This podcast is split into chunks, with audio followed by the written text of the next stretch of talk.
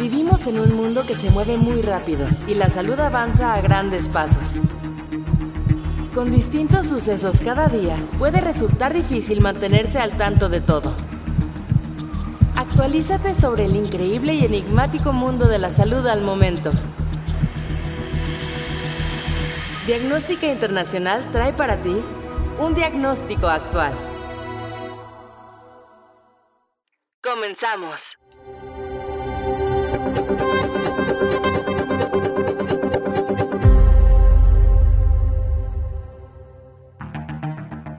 El pasado 10 de marzo fue aislada y caracterizada una nueva subvariante de SARS-CoV-2 llamada XC. Este es el virus más contagioso que se conoce hasta el día de hoy. Esto puede indicar una nueva etapa en el comportamiento de la pandemia, debido a que posee una tasa de transmisibilidad más alta que cualquier otro virus de SARS-CoV-2. Pero, ¿de dónde surge esta nueva subvariante y cómo puede modificar el curso de la pandemia la aparición de nuevas subvariantes? Yo soy Sofía Márquez. Recuerda darle seguir a nuestro podcast para que sepas cuándo subimos un nuevo diagnóstico actual. Comencemos por el principio. La variante XC de SARS-CoV-2 es un virus de tipo recombinante. Esto quiere decir que posee la mezcla del material genético de más de un virus. Este comportamiento es común entre los virus, sobre todo cuando tienen un alto índice de replicación. En el caso de la variante Omicron de SARS-CoV-2, ha mutado innumerables veces y ha manifestado diferentes tipos de elementos recombinantes.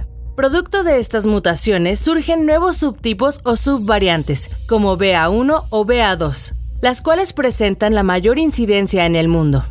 Actualmente, con base en las estadísticas del GSIDE, BA1 y BA2 superan el 99% de los casos activos en el mundo la variante XC es una recombinación genética del BA1 y BA2. Esto quiere decir que esta subvariante de Omicron presenta elementos de BA1 y BA2 al mismo tiempo. Muy posiblemente debido a que algunos pacientes experimentaron ambas infecciones en simultáneo y al momento de la replicación viral, los materiales genéticos de ambos virus se mezclaron dando lugar a la subvariante XC. Esta fue detectada en Reino Unido en marzo de 2022 y en los primeros 10 días de su detección aparecieron 637 casos activos. A pesar de este incremento repentino, las restricciones en cuanto a medidas de contención viral continúan desactivadas para Reino Unido. Actualmente, XC está presente en Inglaterra, China, India y Europa, pero se espera que este virus dé la vuelta al mundo en poco tiempo. La Organización Mundial de la Salud ha calculado la tasa de replicación viral, y esta es aproximadamente 10% más transmisible que el resto de las variantes y subvariantes, lo que convierte a XC en la variante más contagiosa de SARS-CoV-2. Y no solo de SARS-CoV-2, sino que es actualmente el virus más contagioso que conoce la humanidad a lo largo de la historia.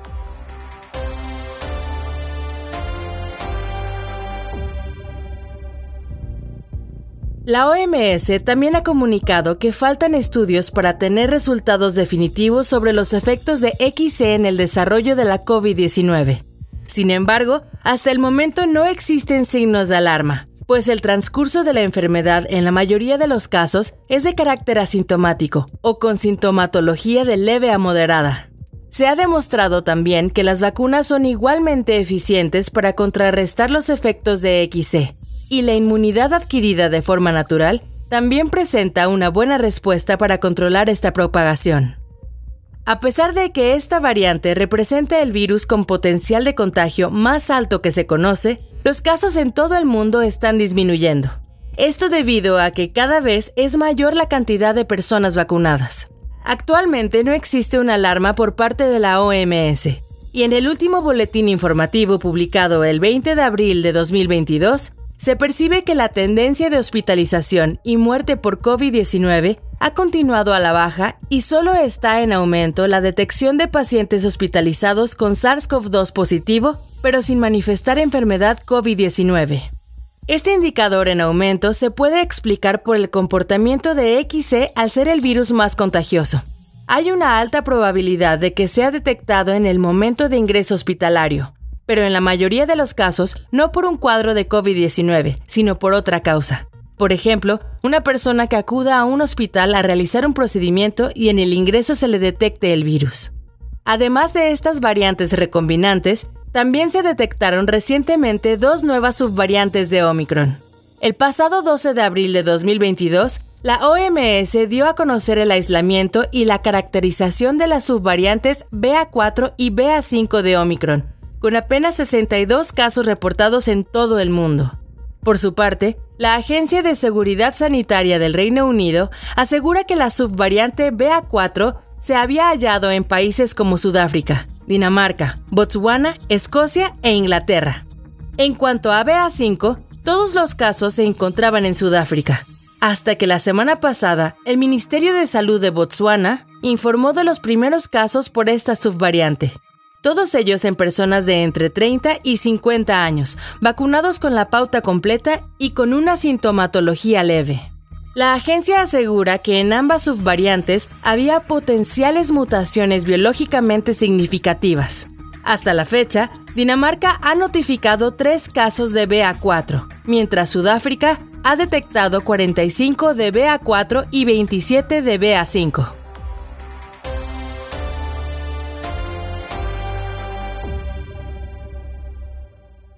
En resumen, el surgimiento de variantes como XC no modifica el curso de la pandemia a pesar de la alta transmisibilidad.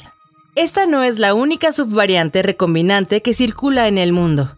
Existen otras subvariantes recombinantes como XA, XB, XC y XD.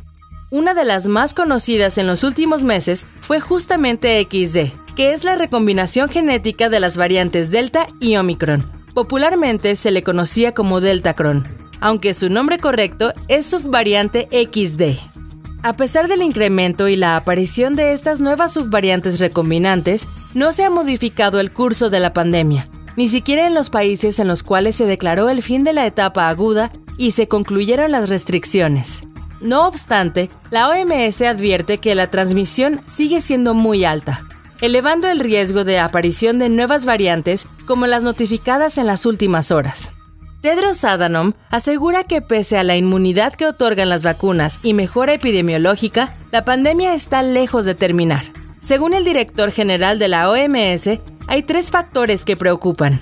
El cansancio de la gente, la duración de dicha inmunidad, que no está del todo clara, y el potencial surgimiento de nuevas versiones del virus.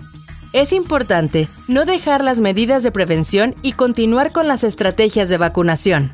Las vacunas han demostrado ser la mejor herramienta para el combate de esta pandemia. Esto fue todo por el programa de hoy.